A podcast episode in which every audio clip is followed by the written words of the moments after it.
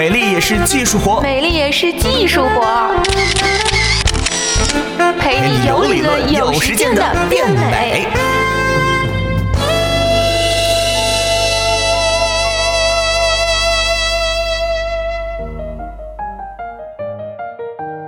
嗨，我是果壳君左右，欢迎来到本期的美丽也是技术活。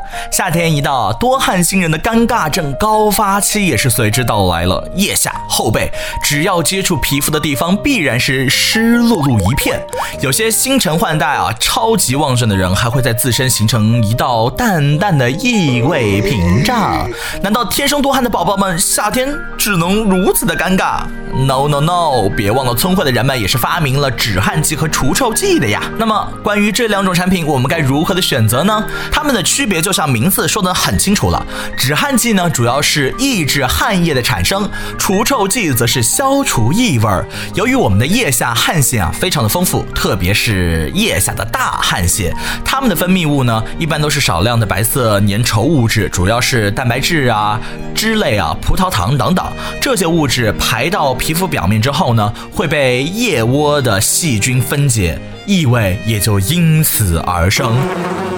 而止汗剂则通常含有铝盐，能够堵住你的汗腺，暂时的抑制汗液的分泌。而除臭剂针对的就是那些细菌。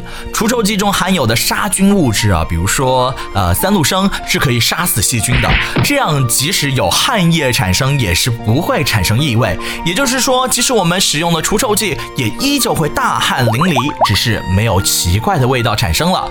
选择止汗剂还是除臭剂，其实主要看个人的需求。如果平时出汗量大，或者说要进行体育活动啊，觉得腋下湿漉漉的十分不美观，建议使用止汗剂。如果出汗量不大，只是担心有异味，那就选择除臭剂就好了。这两款产品呢，都有各自的不同的类型。通常比较罕见的几种就是滚珠、胶棒状，还有这个喷雾类型。通常来说，因为滚珠或者胶棒状的产品呢，都是可以直接涂抹在皮肤上的，所以止汗和除臭的效果呢，也会更加的好。但如果你的腋毛较长，则不建议使用这一类的产品啊，因为产品是会被腋毛阻挡的，而不能够很好的接触到你的皮肤。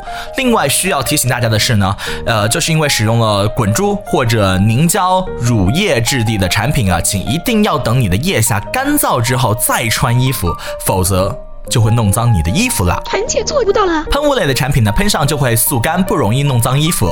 另外也是可以避免腋毛过长造成的产品接触不到皮肤这个问题。但使用喷雾的时候一定要注意啊，产品说明上的使用的距离和时间，如果距离皮肤过近或者喷的时间过长，则有可能导致你皮肤的冻伤。最后呢，止汗剂和除臭剂一般也都是有分有香和无香两种的。如果平时没有喷香水的习惯，或者你就觉得止汗剂和除臭剂的味道挺不错呀，那就选择你喜欢的香味就好了。否则建议啊，还是使用无味的产品。另外呢，刚剃过腋毛或者皮肤敏感的人是建议不要使用含酒精和香料的产品。如果在使用止汗剂、除臭剂之后呢，腋下有刺痛感啊、灼烧感或者出现过敏等等不适的反应，一定要立刻停止使用，并且清理你的腋下。如果症状严重，则一定要寻找适当的医疗帮助了。